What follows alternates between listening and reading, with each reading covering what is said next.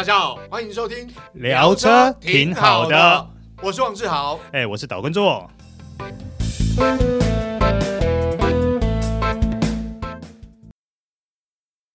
我爱逛街 shopping，我爱户外趴趴走，我开车容易紧张。对生活的需求，全家人都不同，但是 All New HRV 都考虑到了，在乎你在乎的人，在乎的事。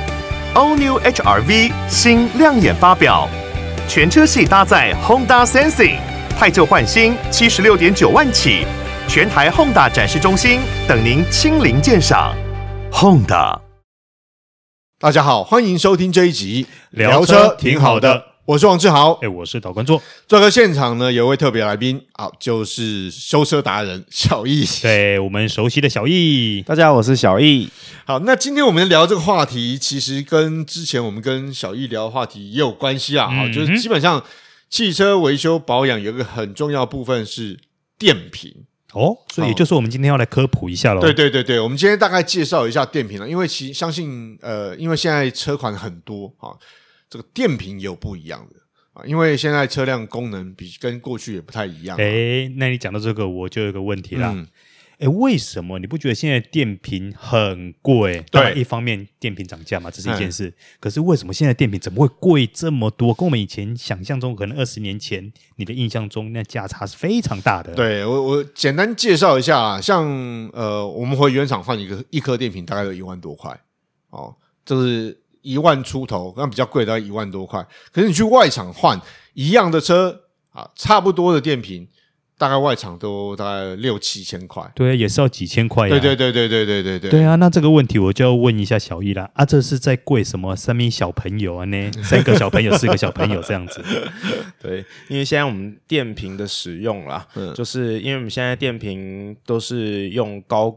高效能电瓶居多，嗯。哼，那我们欧系车的话，都会用我们的 AGM 电瓶，嗯，那我们日系车的话，就会用 EFB 电瓶，嗯，对。那这个电瓶，这个高效能电瓶跟我们一般传统电瓶差在哪里呢？嗯、因为我们高效能电瓶的话，现在目前呢、啊，车子的那个功能设备非常非常多，尤其进，尤其欧系车，嗯，欧系车它不是只有那个。几颗电脑就可以解决，它其实有很多模块在控制整台车子，尤其现在怠速熄火装置，嗯，或是那个 ADAS 系统，对对对，这这类的这类的那个安全系系统或是方便性的系统，其实对那个对电瓶的要求都非常非常高，对，甚至如果你换了一颗，就是你到时候那个电瓶坏掉，换了一颗那个传统电瓶上去的话，它还会侦测说，哎，你。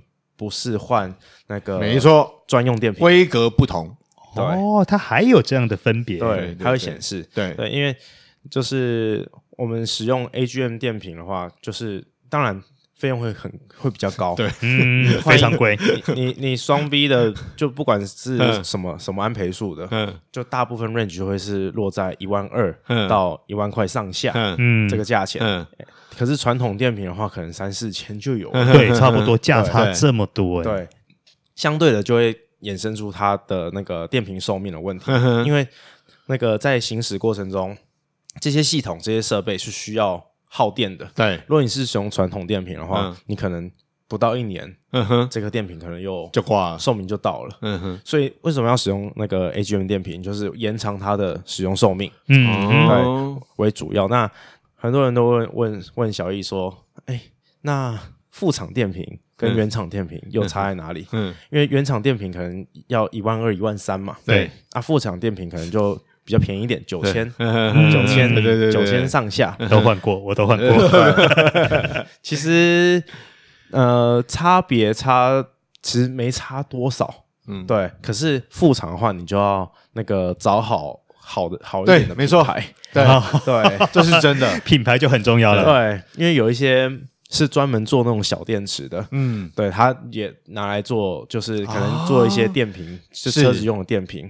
可是相对的，就变成说它的那个妥善度就没有到那么好。对，对，所以那个如果选择副厂电瓶的话，其实那个真那个选对品牌也是非常非常重要的。这这这个我印象很深刻，因为过去我都是用原厂电瓶，嗯，哦，就是你原厂换就是一万多块，一万出头嘛，啊、呃，当然比较便宜一点有啦，大概就是九千一万张，但后来为省钱嘛，那也有一些朋友在坐车、呃，甚至专门维修这个品牌的，所以就找车友换，那他的电瓶也是呃。品牌是国外知名品牌啦，也算是大厂，而且不止我换，有很多车友换。那这价格大概就在六六千六七千块左右。那原厂电瓶很特别，哈，我讲我的经验，就是原厂电瓶呢，呃，不晓得现在造车科技那么进步，就是保护期过就挂点，就两年保护。哎、欸，我还想说，哎、欸，我还有车友已经挂了，我还在开，我想说，哎、欸，不错哦，哎、欸，我的这个寿命还蛮长的，过一个礼拜换电瓶，没有哎、欸，其实。我自己的经验呐、啊，我觉得电瓶这种事情有时候也是运气啦。嗯，就是你要跟我呛死呛死，对，也是要看人品。如果说你人品比较好的话，可能有时候你一颗电池可能撑个三年，或甚至于更长。对，那如果说呃你运气比较没那么好的话，有的可能一年多就已经准备、欸、准备要拜拜了。对，这个也常有的事情啊。那我现在换了外厂电瓶。其实使用状况也还算稳定，已经两年多了，所以我想说，就像做哥讲，其实有时候看运气啦，因为要看你，因为很多人喜欢在车上装了很多东西，啊，无谓无谓啊，不只是原厂的所谓像刚刚小易讲 ADAS 系统啊，或者是它的一些原厂的配备需要用到电，那有些人会装 呃空气清净机，嗯，还装一些霓虹灯管，灯管，然后或者加装一些无微博哎哈，比如说。很多车友会改所谓的外挂式的电脑，那需不需要电？啊，也是要电嘛。对哦，那或者是改个大灯，或者 没有啦，就是很多现在有很多要吃电的啦。那包括我讲正常用途，就是比如说我们到户外去露营或干嘛，也许会用到十二伏充电孔的电，那也是耗电呐。好，所以我我想这个寿命部分，就是使用状况跟电池寿命，其实有时候真的是。看人品呐、啊，不过有一个问题，我想问小易哈，就是当电瓶要坏掉的时候，通常车子会出现哪些征兆呢？嗯，好，这个征兆的部分啊，就很多可以聊了，因为就以现在那个欧洲车、欧洲品牌，嗯、它其实那个在发动，因为现在都 push start 嘛，对对，它其实你按一下，它就马上发动了，对，所以现在的征兆的的状的现象已经。越来越不明显了，嗯，像以前是转钥匙的，对，很明显就噔噔噔噔发不起来那种感觉，嗯，嗯。那就知道哎、欸，可能电瓶快没电了，嗯，可是现在 push start 的情况下，它、嗯、就会按下去一次电流大电流直接直接下去，对，所以变成说你那个征兆会越来越不明显，镜头撸了撸北边啊那个电，对它，因为它就是直接把你最大的电流直接输出，嗯哼，对，让你好发动，对。对。因为我们常常遇到一些客人嘛，就是说，哎，你你我们检查出来保养的时候，我们检查出来，哎，你你的寿命可能剩下不到五十趴，嗯嗯，对，不到五十趴，那就建议做更换，因为他也开了用了三年，嗯嗯，往往那个有些车主都会跟我说，哎，我 Toyota 的电瓶可以开开五年六年都不会坏，为什么你开开不到三年，那你的电瓶就要把我换掉？嗯，啊，我就说，哎，我我检查出来。那个数据是这样子，嗯、对，那因为这边进口车的特性啊，嗯、是那个比较需要电瓶的稳定性，对，对，所以我们在电瓶上面的要求就是比较高，对，我们在三年左右就是建议做更换，嗯，嗯，三年左右建议做更换，因为不然你这一次不更换，然后你出去真的哪一天你可能那个掉掐不小心没电了，掉掐。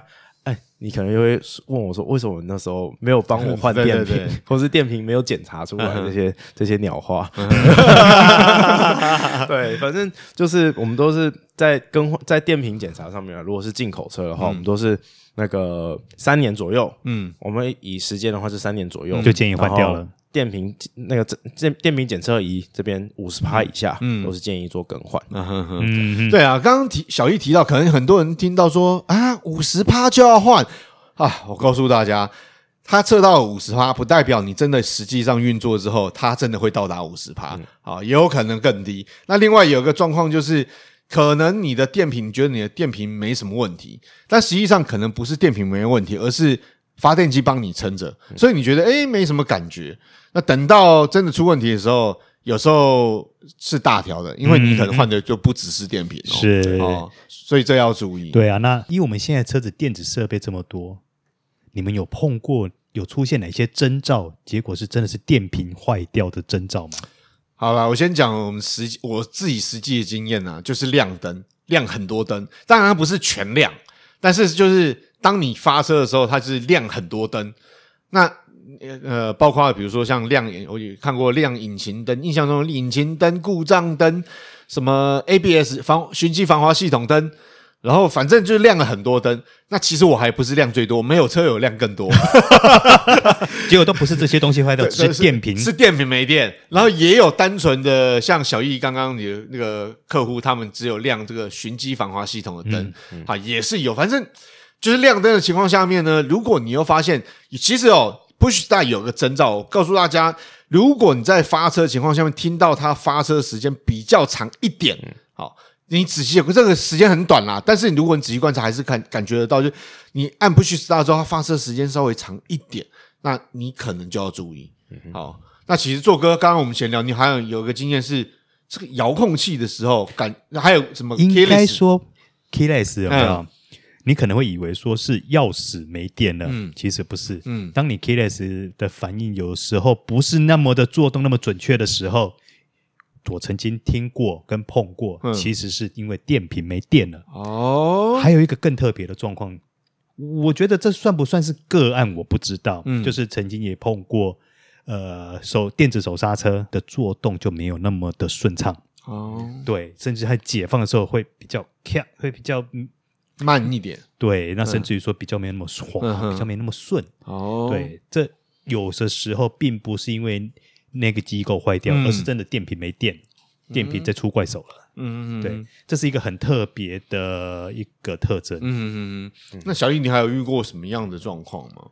因为刚刚提到会亮灯啊，或者是这种做动会那个不稳定，嗯，其实就是都大部分啊都是电压不稳定的情况，嗯。那现在目前那个进口车的话，嗯都还会配一个小电瓶在。哦，对，嗯，小的辅助电瓶，对对对。对，所以有一些车子的那个那个启动装置啊，或是一些系统的部分，嗯、都是依靠那个小电瓶来做辅助。哦，对，所以消费者其实，在购车的时候也要了解一下你的车是怎么样，因为现在的车技术还有它的配置上面跟过去可能比较不一样，好，所以大家也需要注意，像。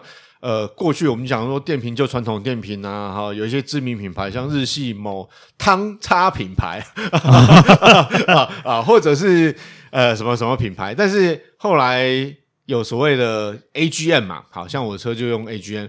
那当然还有一个规格是刚刚呃小易讲的是 EFB，对，好，所以你的车用什么电瓶，大概还是要注意一下啊，因为你用错电瓶，其实。有时候会发不起来的，嗯，哦，会遇到这种状况。但是电瓶到底要怎么样维护啊？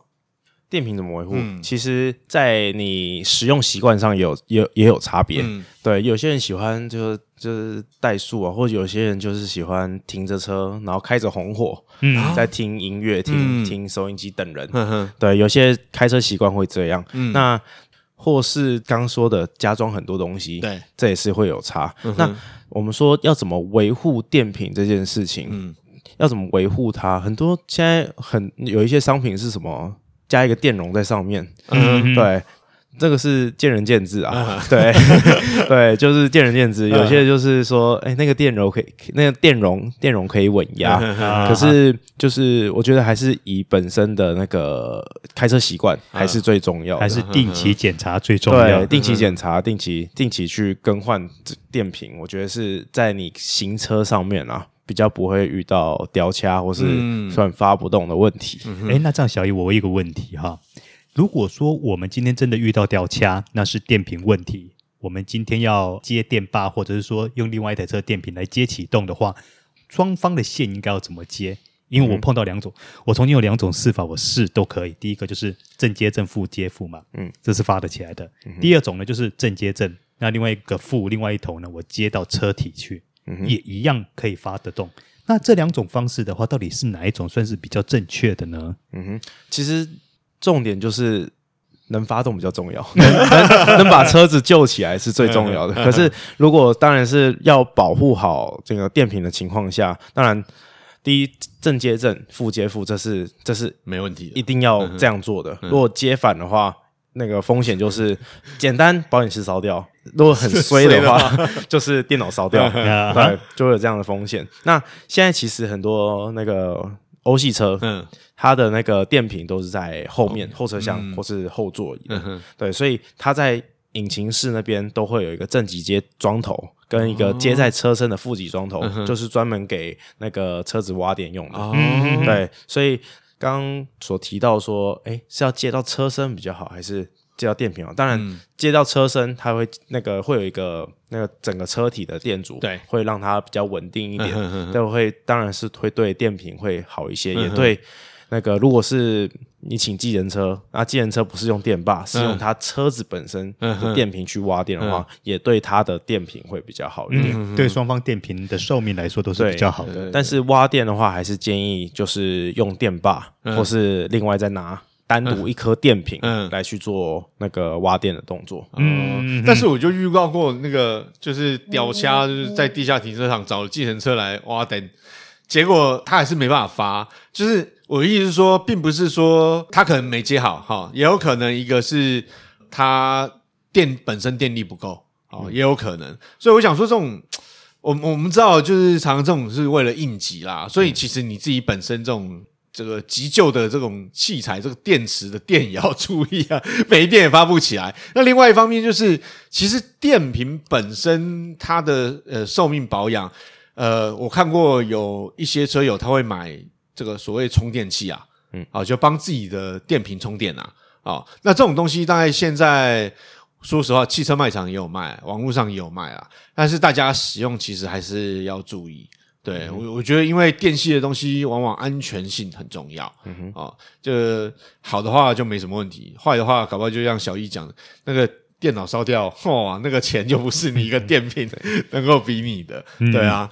好，那今天带大家来聊，大概了解一下汽车电瓶，好，它的一些呃维护啊，还有一些简单规格介绍。